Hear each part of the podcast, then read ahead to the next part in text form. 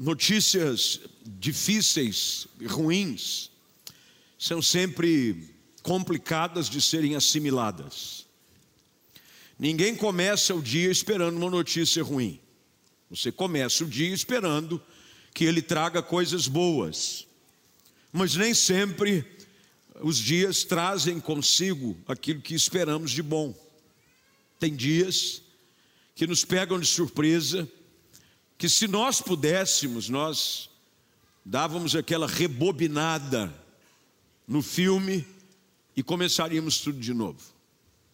Se nós pudéssemos mudar o final de um dia, mudar de um final de uma história, de um relacionamento, de uma fase na nossa vida, muitos aqui com certeza, até como eu, pensaríamos em dizer: poxa, se eu pudesse evitar isso, se eu pudesse impedir que isso acontecesse, nós o faríamos.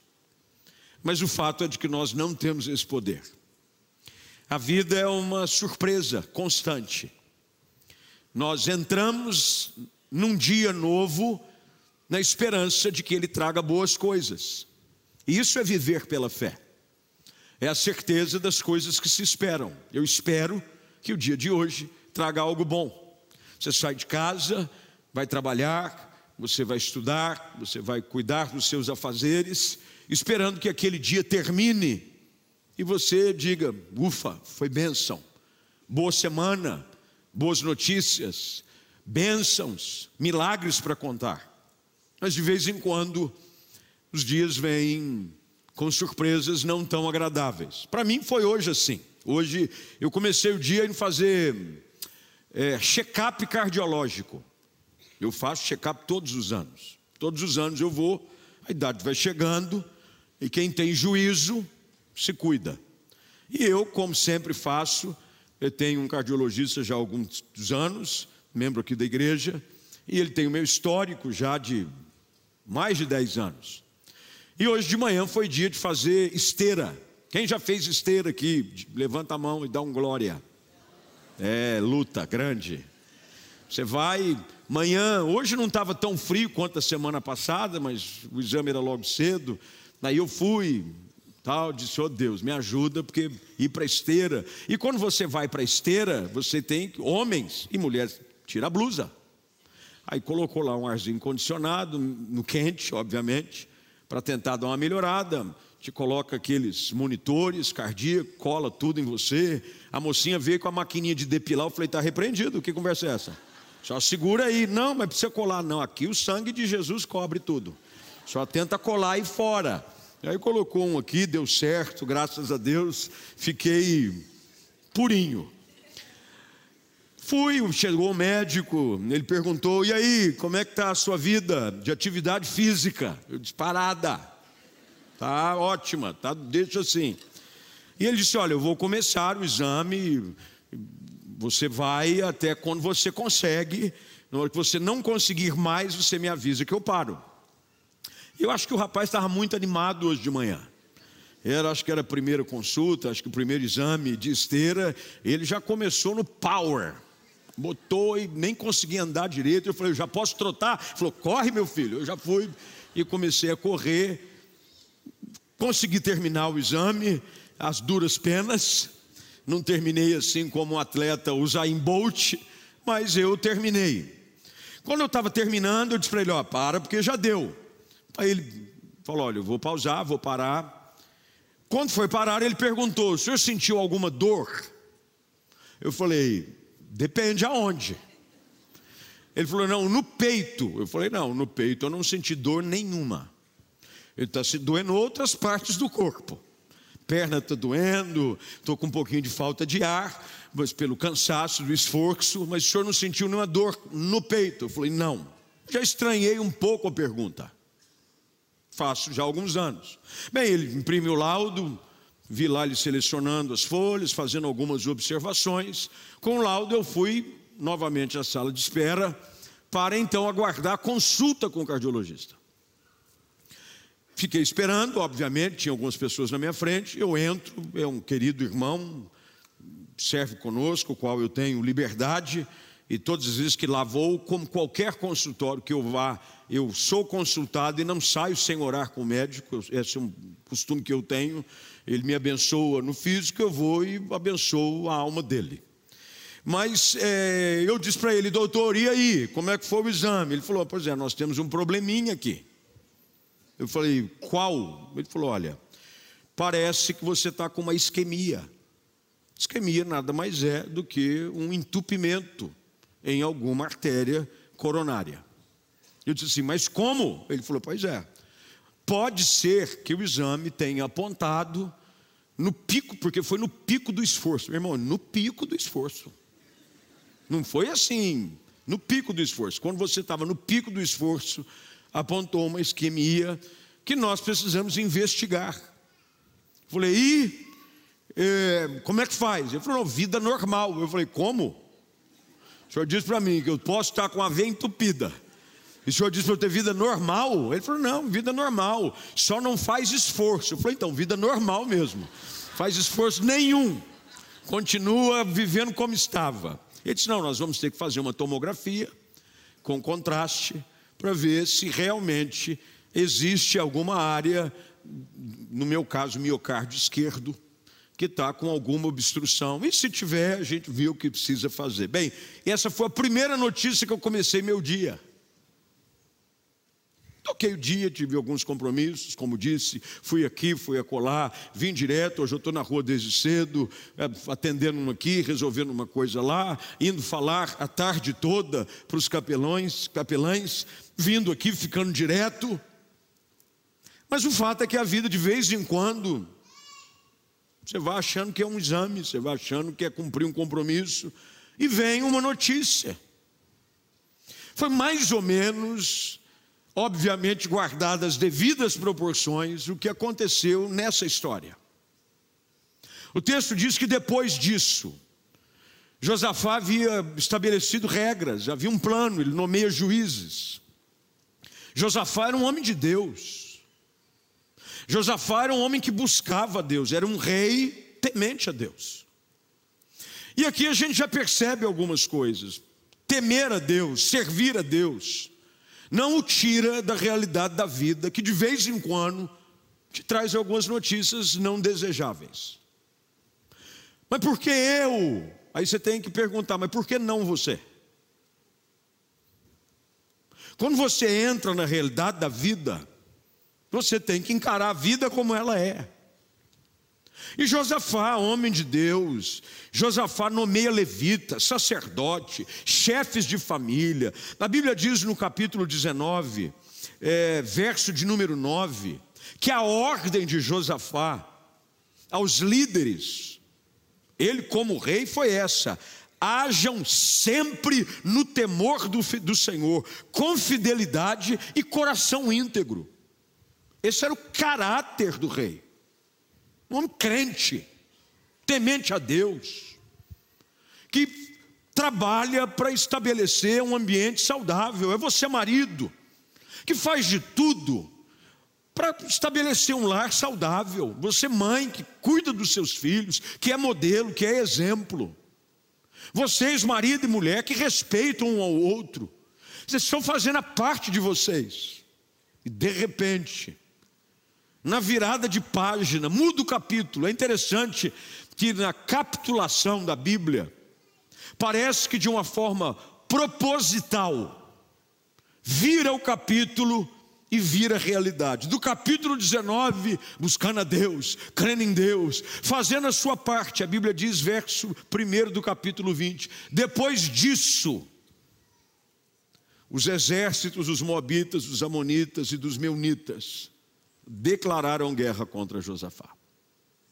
E vem um mensageiro, verso de número 2, dizendo: Olha, um exército enorme vem além do mar morto e vem contra você.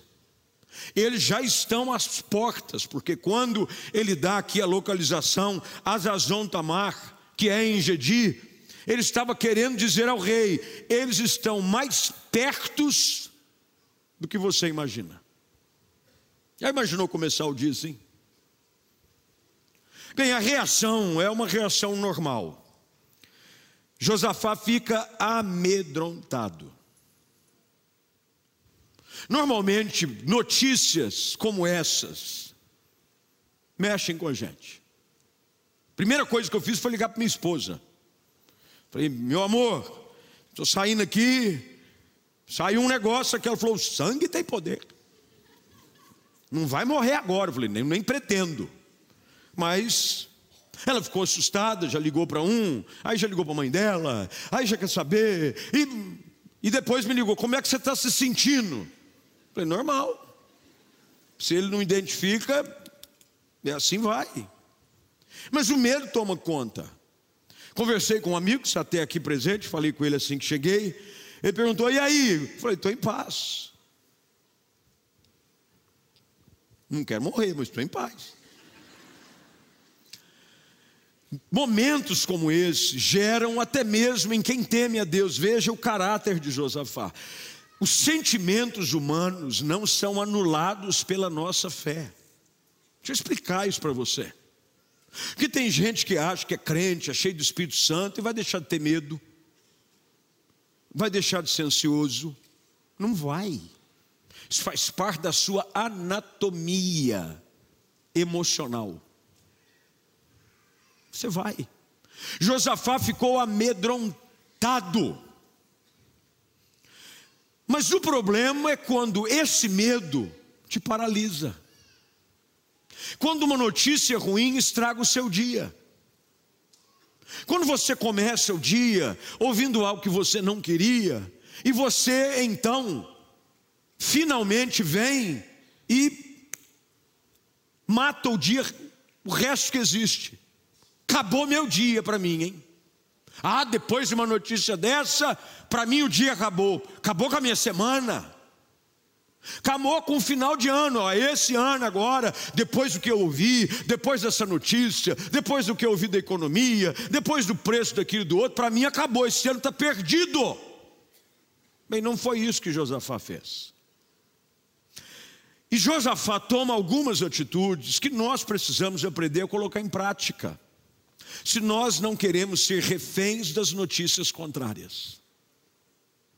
Hoje eu quero falar um pouquinho sobre isso. Como você reage diante de notícias contrárias? Quando nem tudo acontece do jeito que você queria.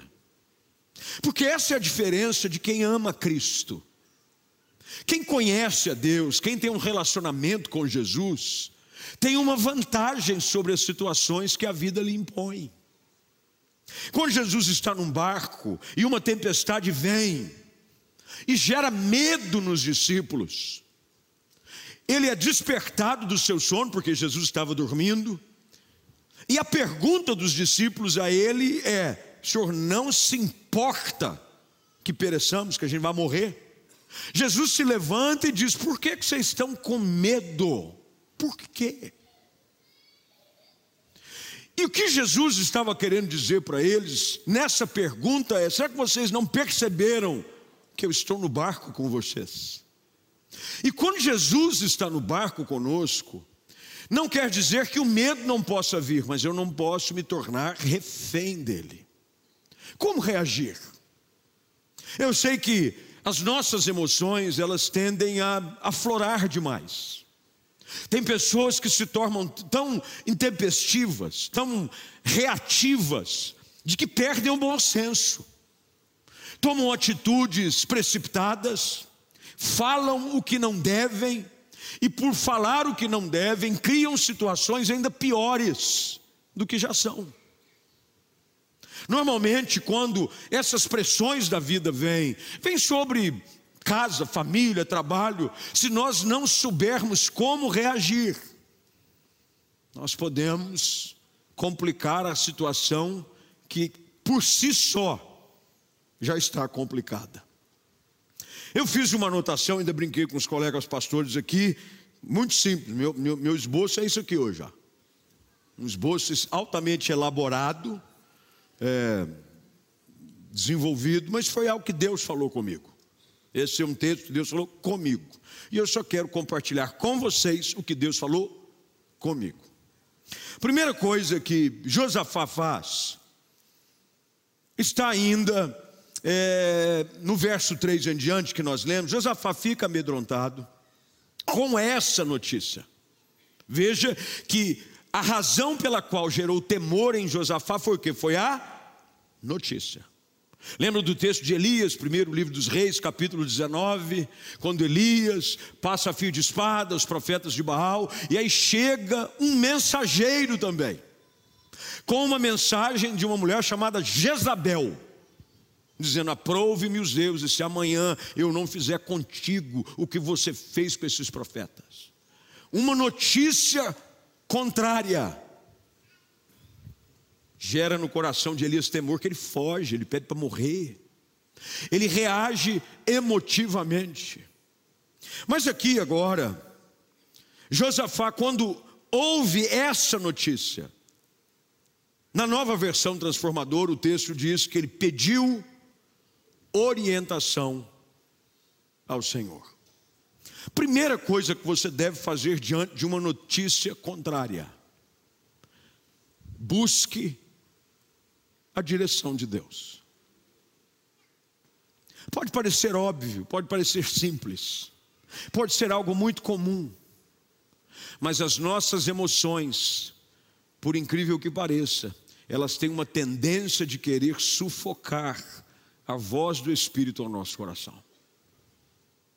Josafá fica amedrontado, mas ele pede direção ao Senhor. Isso quer dizer o seguinte: não faça nada diante de uma notícia contrária, enquanto você não tiver uma direção clara de Deus para a sua vida. Pessoas reagem. Fez isso, pode fazer isso. Ah, porque isso aconteceu comigo, agora eu vou resolver. Não, esse é o grande problema. Nós vamos cavando poços mais profundos e nós vamos nos enterrando nas nossas próprias precipitações. Josafá, antes de qualquer coisa, ele pede a orientação do Senhor. Bem, como é que eu busco orientação de Deus, pastor? É muito simples. Primeiro, que Deus fala conosco através da Sua palavra. Se há algo que deve servir para a sua vida em momentos de tensão, em que as notícias contrárias chegam, é a direção que vem pela palavra de Deus. Você sabia de que para todos os dilemas que envolvem a vida do homem, a palavra de Deus tem uma direção? Tem gente que fica orando para Deus mostrar algo que já está escrito. E se nós conhecêssemos a palavra, é por isso que o salmista diz que guardava a palavra no coração para não pecar. Porque quanto mais eu conheço da palavra, eu sei como reagir diante de algumas situações. Quando alguém fala contra você, como deve ser a sua atitude. Quando alguém arma uma armadilha ou faz alguma situação contra você, como é que você deve se portar. Se alguém lhe é ofensivo, Jesus diz que se alguém de bater num rosto, de um lado do rosto, você deve fazer o quê? Tem gente que vai orar, bateu, Deus vai me dar uma estratégia para eu fazer virar esse jogo. Bateu uma vez? Estou buscando aqui. Não. Há muita coisa na nossa vida que nós saberíamos lidar com ela muito mais facilmente se nós buscássemos orientação da palavra. A Bíblia deve ser o manual que você consulta para tudo que você enfrenta na sua vida. Quando Paulo escreve as suas epístolas, ele está ali nada mais do que doutrinando. Doutrina significa ensinar, ensino. Doutrina nada mais é do que sinônimo de ensino. Paulo está doutrinando, ensinando a igreja. Eram novos na fé. O evangelho havia acabado de ser anunciado. A igreja primitiva, nascido por causa do Pentecoste. Eles não sabiam como reagir, como ser crente. O que, que Paulo faz? Paulo escreve cartas às igrejas, cartas paulinas, nada mais são do que orientações de como eles deveriam agir em diversas situações. Por exemplo, se você pega carta aos Coríntios, você pega aos Gálatas, pega aos Efésios, você vai ver orientações de como deve se portar o esposo, a esposa, como o filho deve se portar, de como alguém que é senhor, ou seja, dono de uma empresa ou chefe, deve se portar. Se você é funcionário, como você deve se portar. Se tem mexeriqueiro no seu meio, como é que você deve se portar. Então, O segredo, quando alguma coisa vem na sua direção contra você, é pedir orientação a Deus. E a melhor forma de buscar orientação é na Sua palavra. Quando se insiste que você precisa conhecer a lei do Senhor e meditar nela de dia e de noite, e foi essa a orientação que Deus dá a Josué, porque Deus dá a Josué a ordem de cruzar o Jordão e levar o povo a possuir a terra prometida. Mas Deus diz a Josué: na lei do Senhor você deve meditar de dia, mas não é para que houvesse apenas alimento espiritual para Josué, é porque Deus sabe que na Sua palavra a orientação de como ele deveria se portar diante de algumas situações. Então, a primeira forma de você reagir quando as notícias contrárias chegam é ir à palavra. O que, que a Bíblia diz a respeito disso? Como é que eu devo? Eu gosto, porque hoje não há desculpa para ninguém de se buscar ferramentas para te ajudar em momentos difíceis. Se você pegar o seu celular, por exemplo, e for no Google, versículos para pessoas com medo. Até o Google vai ser um evangelista na sua vida. Vai vir uma lista de versículos. Você não precisa buscar livro A, B, C, frases de efeito. Tudo isso pode ser um a mais. Mas há várias formas, você busca. Versículo para quem está abatido, versículo para quem está triste. Tem, antigamente as Bíblias vinham, eu nem sei se hoje vem mais, porque isso era na época minha é, de novo convertido, escola dominical, hoje essa aqui não tem. Mas antigamente vinham algumas Bíblias com concordância bíblica, chaves de versículo, e inclusive tinha versículos por temas. E você ia lá, gente que está se sentindo ansioso, versículo. Gente para quem a sogra está atrapalhando. Tem também. Se não tiver lá, eu te, te dou alguns para te ajudar. A Bíblia, Josafá, a primeira coisa que ele faz, ele pede a orientação ao Senhor. Quem é o teu conselheiro quando o dia mal lhe abate? O nosso maior conselheiro, meus queridos, é o Espírito Santo. Deus vai usar pessoas, Deus vai falar através de amigos. É importante estarmos cercados de pessoas que vão nos encorajar, mas o nosso melhor conselheiro é o Espírito Santo. E o Espírito Santo fala conosco através da Sua palavra. Josafá pede direção a quem? A quem? a Deus. Olhe para o alto. Pastor, eu estou com uma notícia. Vá à palavra. Dobre teu joelho. Fala com Deus. Você vai ficar surpreso como o Espírito Santo tem uma capacidade singular de trazer conforto ao seu coração, de trazer consolo à sua alma. Jesus, quando falava da missão do Consolador, João capítulo de número 17, ele dizia: é necessário que eu vá, para que ele venha. E quando ele vier, ele será consolador. O Espírito Santo vem, peça direção ao Senhor. Ai meu Deus, essa notícia, acabou minha vida. Bem, isso é o que o diabo quer que você pense. O diabo é especialista em usar as nossas próprias emoções contra nós mesmos. Se tem alguém que conhece da emoção do homem, é o diabo. Bem, ele engana o homem desde o tempo da inocência. Ele enganou Eva com uma conversa furada. E sabe de uma coisa? A conversinha furada dele, infelizmente, continua funcionando até hoje. E ele vem no nosso ouvido, e ele tenta te convencer, agora acabou, hein? Ah, você fez um exame, vai morrer. Ah, se eu fosse você, ainda brinquei com a minha esposa, eu falei, ó, fique tranquila, que eu vou deixar a senha das contas, tudo bonitinha para você. Ela falou, você não quer antecipar a senha? Porque...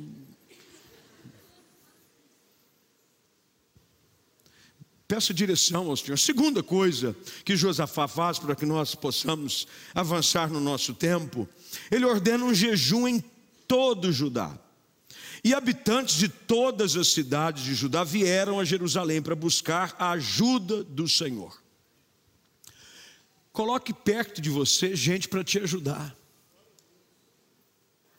Sozinho é muito mais difícil. Ele busca a direção do alto, mas ele também busca direção de gente perto. Ele manda chamar todo mundo ao negócio. É o seguinte: eu preciso da sua ajuda em oração. A Bíblia diz que nós devemos aprender a levar os fardos uns dos outros. Nós precisamos aprender a compartilhar a nossa necessidade. Agora, você tem que aprender a compartilhar a sua luta e a sua necessidade com quem vai te ajudar em jejum e oração. Isso se chama guerreiros de oração com você. Você tem que ter perto de você gente que está disposto a guerrear contigo quando a notícia ruim lhe abate. Se você não tiver a quem pedir socorro em oração e jejum, sinto lhe informar, você é o mais solitário de todos os homens. Se você não tiver para quem ligar, abrir seu coração, dizendo: Rapaz, você é a notícia. Ela me deixou meio abatido, eu estou precisando que você me ajude em oração. Eu estou entrando num propósito aqui de jejum, você pode entrar comigo? Você precisa de gente assim. Você busca a direção do alto, mas você busca também apoio e conforto em quem está perto. Por que, que nós valorizamos a igreja? Porque a igreja é uma ideia de Deus. Jesus disse que as portas do inferno não prevaleceriam contra a igreja. Igreja é mais do que um ambiente de celebração, onde a gente canta, onde a gente ouve uma palavra. Igreja é um lugar onde nós ajudamos uns aos outros.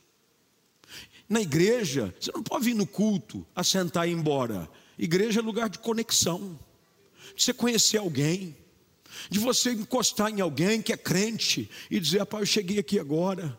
Como é que faz esse negócio? Eu sou crente. Por isso que nós insistimos quando alguém vem ao altar e entrega a vida a Cristo, que pega o celular, coloca lá QR Code, tal, manda seu nome. Não é porque a gente quer te mandar perfume da Jequiti, não. Fica tranquilo.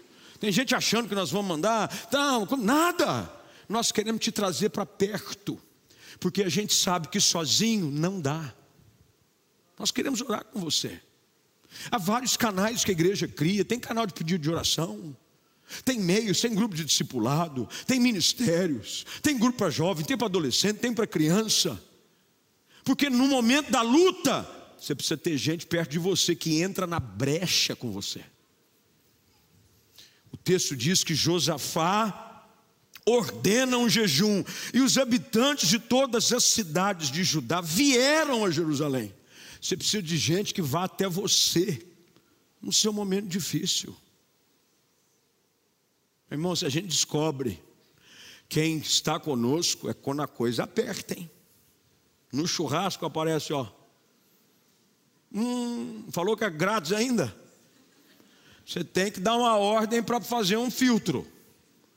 Porque, ó, mas quando a coisa aperta, é por isso que Provérbios diz que em todo tempo você deve amar o amigo, mas é na angústia que nasce o irmão. É aquele que aparece e diz assim: Eu estou contigo agarrado, nós vamos orar junto, eu vou entrar num jejum com você, num propósito, Deus vai dar vitória. Deus vai trazer livramento, Deus vai mostrar uma saída, e nós estamos juntos. Enquanto Deus não mostrar uma direção, nós vamos agarrar nisso aqui. E quando você está irmão, já desanima não. Josafá pega e se cerca de gente, que é por ele, e Jesus está até ligando para alguém aí. Terceiro lugar, versículo de número 6. Melhor, cinco. Josafá se põe de pé diante da comunidade de Judá e de Jerusalém, em frente ao pátio do novo templo, e ora. E oração de Josafá revela a sinceridade do seu coração. E nela ele nos ensina um outro elemento que nós precisamos colocar em prática quando o dia mal chegar, quando as notícias contrárias surgirem. Ele reconhece na sua oração, porque ele diz assim: Ó oh, Senhor, Deus dos nossos antepassados. Verso de número 5 ainda, 6. Somente tu és o Deus que está nos céus, e tu governas todos os reinos da terra. És forte e poderoso, e ninguém pode resistir a ti. O que, que Josafá está fazendo aqui? Ele está reconhecendo de que, por mais que as notícias contrárias surjam, quem continua no governo é Deus. Você precisa dizer isso para você. Pode vir algo, minha vida está nas mãos de Deus. Eu não estou entregue na mão de Beltrano, de Ciclano, de diagnóstico do que estão fazendo, de uma economia, da política. O Senhor governa sobre tudo. Você não pode achar que a sua vida está entregue ao acaso, está entregue ao destino, está entregue à fatalidade. A tua vida está nas mãos de Deus. Você precisa dizer isso para você. Deus cuida de mim. Nós cantamos, Deus cuida de mim, na sombra das suas águas, Deus cuida de mim, Deus cuida mesmo. Eu preciso, quando o dia mal chegar, me lembrar que há um Deus soberano, que está no controle, e Ele move o coração dos reis, e Ele inclina na direção que Ele quer. Porque Josafá, na sua oração, não diz assim: esse reino, Israel, o Senhor governa sobre nós. A oração de Josafá é: o Senhor governa todos os reinos da terra. Todos. Não há nada que não esteja nas mãos de Deus. Ele muda situações, ele abre portas, ele fecha. As pessoas se levantam contra nós, mas ele muda a realidade para que elas se batam em retirada. Eu preciso me lembrar disso. De quem está no controle é Deus. Quando a situação ruim chegar, quando a notícia contrária aparecer, você precisa dizer: Deus é quem cuida da minha vida. Agora lembre-se, Josafá só pode dizer isso, porque ele tinha um relacionamento com Deus. Quem não tem relacionamento com Deus está lascado. Porque quando a coisa aperta, é você e você porque você não pediu para Deus entrar na sua história, você não entregou sua vida a Cristo, Jesus não é Senhor da sua história. Aí quando a coisa aperta, você diz: oh, Senhor, lembra-te de mim. Veja que a reação de Josafá é uma reação natural de que tem relacionamento com Deus. Porque quem tem relacionamento com Deus está seguro. Porque ele sabe que quem o guarda não dormita. É certo, diz o salmista, que não dorme e nem dormita o guarda de Israel. Eu sei em quem eu tenho crido, Paulo dizia. Eu sei, e eu sei que Ele é poderoso para guardar o meu tesouro. Eu sei, eu sei quem me sustenta, eu sei quem me guarda.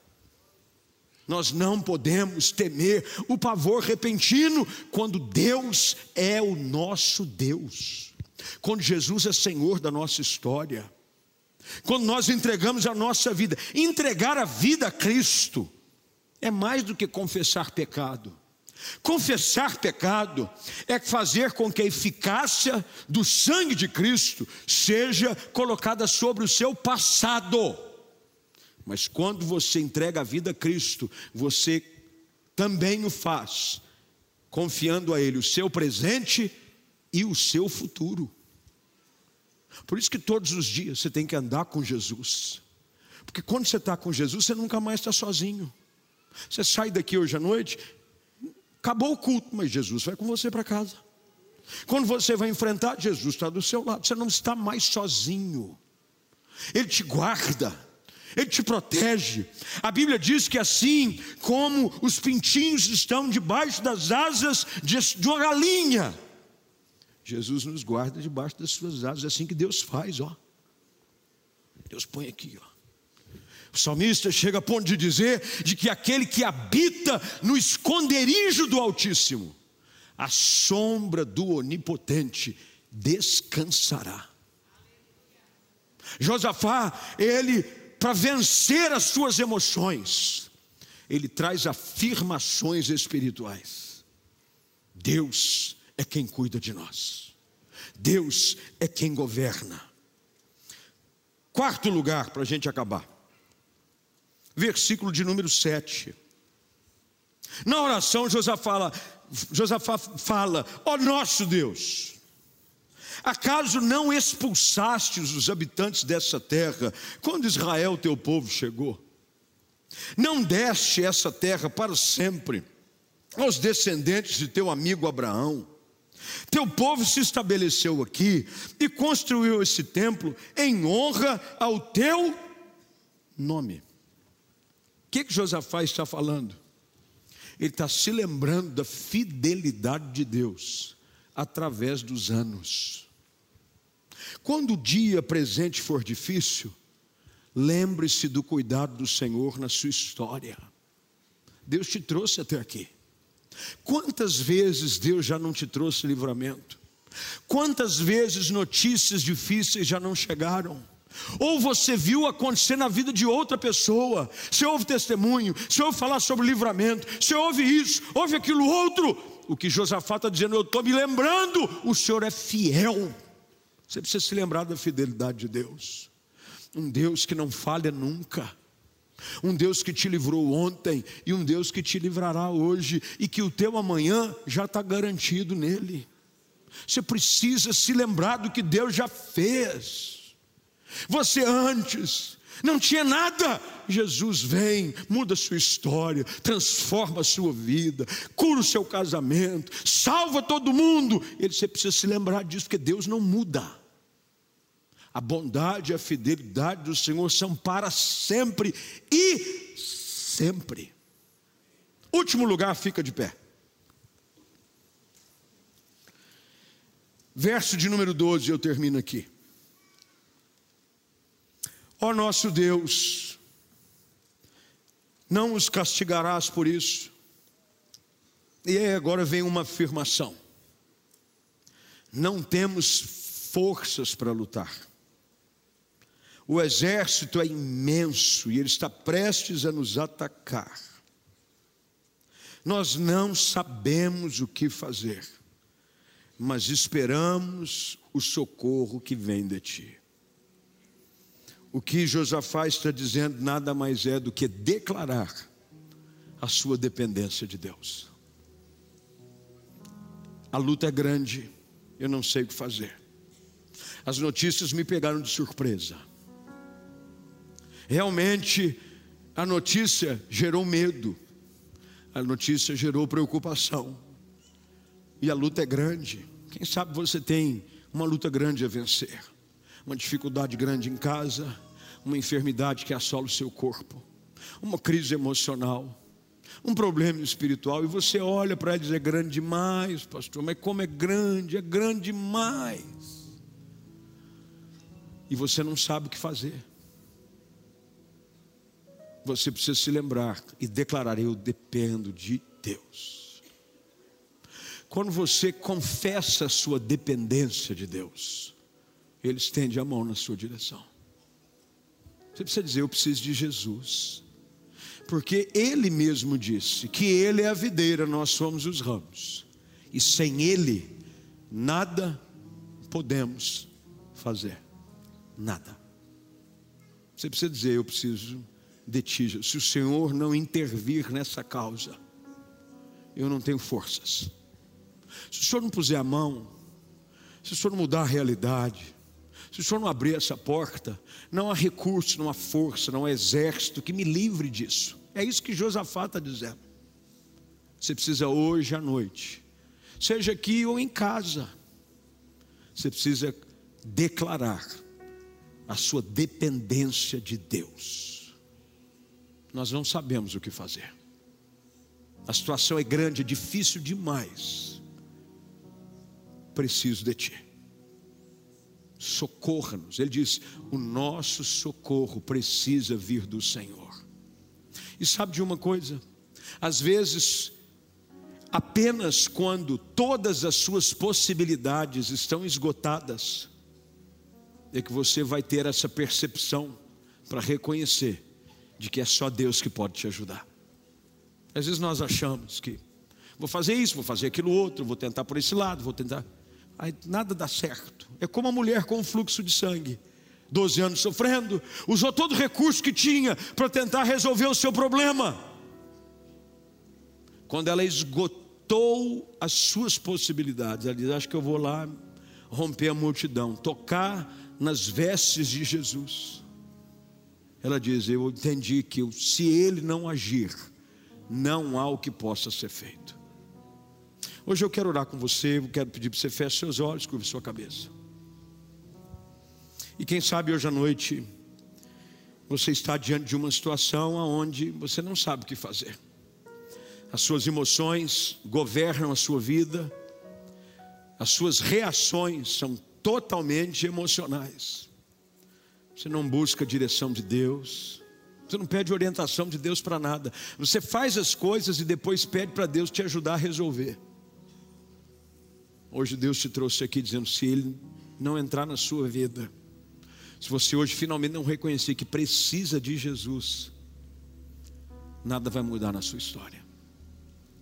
Portanto, aí onde você está, seja em casa ou seja aqui, de olhos fechados e cabeça curvada, se você ouviu essa palavra e Deus falou com você, e você chegou aqui precisando de ajuda e socorro,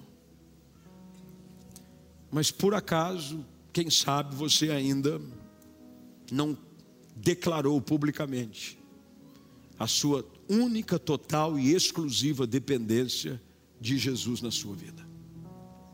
Você ainda está dividido entre dois pensamentos, você ainda serve a dois senhores. E você precisa hoje se entregar a Deus, confessar Jesus como seu Senhor, seu Salvador, pedir socorro e ajuda. Portanto, hoje eu quero orar com dois grupos de pessoas. O primeiro deles é com gente que está aqui hoje à noite, ou está em casa nos acompanhando, que está diante de uma situação e não sabe o que fazer. E você precisa de ajuda de Deus, precisa de socorro. E hoje Deus falou com você. Quem sabe você precisa gastar um tempo mais lendo a palavra. Você está buscando soluções em lugares que nunca trarão solução para você. E Deus te trouxe aqui hoje para dizer: vai para a minha palavra, mergulha na minha palavra, eu vou te dar direção, eu vou te orientar. Ela que é lâmpada para os seus pés, ela que é luz para o seu caminho, vai nela. É gente que chegou aqui e está se sentindo sozinho, pastor. Eu estou me sentindo sozinho nessa luta eu não tenho quem ore comigo, não tenho quem entre nessa brecha comigo. Eu quero morar com você. Queremos te ajudar a entender de que é um Deus que governa sobre tudo, que você tem que declarar a sua dependência dele. E se você está aqui agora, eu queria pedir para você sair do seu lugar, algo mais rápido. Nós não temos muito tempo, nosso horário está assim no limite. Mas você vai vir aqui, Deus te trouxe aqui para você ouvir essa palavra. Você precisa de ajuda, você precisa de socorro, você não sabe o que fazer.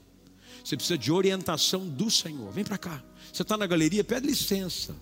Pede licença, dá licença, mas eu vou buscar hoje direção de Deus para a minha vida. Mas é já. Não espera ninguém vir, não. Tem gente que às vezes vem para o altar, igual mulher vai no banheiro. Aí você vai, vamos junto. Aí você e Deus. Se ninguém for, o importante é que você veio. É a sua vida que está em jogo. Se Deus falou com você, vem para cá. Você precisa de uma direção do alto. Você precisa de uma. Que Deus aponte o caminho para você. Você está perdido, sufocado pelas notícias dos últimos dias, dos últimos meses, quem sabe dos últimos tempos na sua vida. Vem para cá. Quero orar com você. Vem buscar a direção do alto. Vem clamar para que o Espírito Santo fale ao seu coração. O Espírito Santo tem poder de trazer entendimento e clareza ao nosso coração.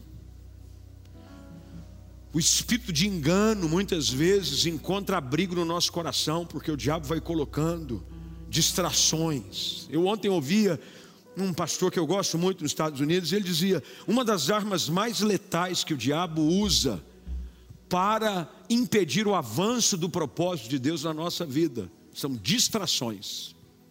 Você está distraído com coisas, as suas emoções te sufocam, o Espírito Santo vai trazer clareza, você vai enxergar direito. Eu quero orar com você. Você está em casa, mesma coisa. Você está ouvindo essa palavra. Deus te colocou aí com um propósito, não é à toa. Dobra o teu joelho aí e peça direção ao Senhor. Senhor, nós queremos orar por você. Nós queremos ser esses que atendem a convocação de Josafá. para orar junto, nós vamos clamar junto e Deus vai te dar a direção. O final da história é a coisa mais linda do mundo. Deus vence os inimigos, diz, ah, inclusive diz: vocês não vão precisar nem lutar. Eu vou entrar nessa batalha com vocês. Mas tudo começa com a nossa postura correta diante do problema. Os inimigos, e eu te desafio e te encorajo a ler o restante do capítulo, são vencidos, não pela força de Josafá, mas pelo poder do Deus a quem ele servia. Foi assim com ele, vai ser assim com você. Mas agora eu quero fazer um outro convite. Você que está aqui hoje à noite e ainda vive uma vida longe de Deus, você ainda não entregou sua vida a Cristo, e você está vivendo sempre refém das circunstâncias que o cercam, você vive sempre nesse altos e baixos, e hoje você ouviu sobre um Deus que tem planos para a sua vida, que quer te ajudar, mas que para isso você precisa se entregar a Ele. Se você é essa pessoa, aí onde você está, vou pedir para você levantar a sua mão. Onde você está, pastor? Sou eu, eu preciso de Jesus. Eu preciso de Jesus. Alguém aqui, embaixo, lá em cima na galeria, dizendo: Eu preciso de Jesus, pastor. Eu preciso. Deus te abençoe lá atrás. Mais alguém? Levante sua mão. Quando você levanta sua mão, Deus te abençoe. Mais alguém? Deus te abençoe, minha filha. Mais alguém, Deus te abençoe, Deus te abençoe, Deus te abençoe, Deus te abençoe, Deus te abençoe. Eu não vou pedir para você vir aqui à frente. Você vai ficar aí no seu lugar, nem há espaço para você chegar. Mas se você hoje entende que precisa de um relacionamento com Cristo, entregar sua vida a Ele e parar de ser Senhor da sua história, porque a sua história até aqui virou uma bagunça, exatamente porque você é o responsável por ela. Deixar Jesus assumir a sua história, perdoar os seus pecados, te oferecer uma nova vida, para que Ele possa guerrear as suas guerras, lutar as suas batalhas e te dar segurança, mesmo quando o dia mal chegar. Se você é uma dessas pessoas que levantou a sua mão, ou você que está em casa e está atendendo o convite que é feito pela palavra de Deus, vou pedir para você colocar uma das suas mãos sobre o seu coração. Você que levantou a sua mão, põe a mão sobre o seu coração. E eu vou pedir para você repetir uma oração mais alto que você puder, aí no seu lugar mesmo, tá bom? Mais alto, não ora baixo, não. Ora é uma oração de entrega, é uma oração de libertação. Você veio buscar a ajuda do Senhor. Lembra que eu pedi para você marcar? Foram buscar ajuda do Senhor. Se você busca a ajuda de Deus, você precisa clamar por Ele. E ninguém clama baixinho. Então repita alto comigo, dizendo: Querido Deus, eu ouvi tua palavra e reconheço que sou pecador e preciso de perdão. Muda minha história, perdoa os meus pecados. Eu hoje confesso Jesus Cristo como meu Senhor e meu Salvador. Faz morada no meu coração, muda a minha história, em nome de Jesus. Amém.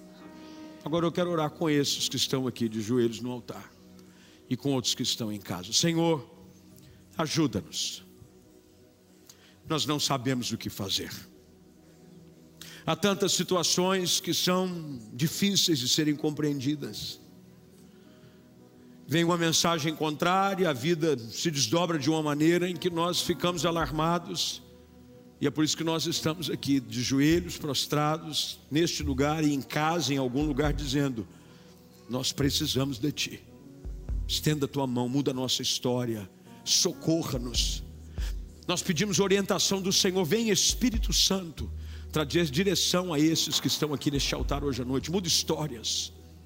Que eles possam lembrar-se da tua fidelidade, da dependência que eles têm do Senhor. Eles não estão sozinhos, o Senhor é quem os guarda, o Senhor é quem cuida deles, e nenhum dos teus planos pode ser frustrado na vida dos teus filhos. Nós hoje declaramos vitória do Senhor sobre cada situação aqui representada, e declaramos que há um novo dia surgindo. Há uma bênção vindo na direção de cada um deles, e todo levante contrário das trevas do inimigo cai por terra hoje à noite, é frustrado pela autoridade do nome de Jesus, e nós cremos que veremos as tuas maravilhas, o teu poder e a tua glória sobre a vida da tua igreja, do teu povo, em nome de Jesus. E quem crê diz amém.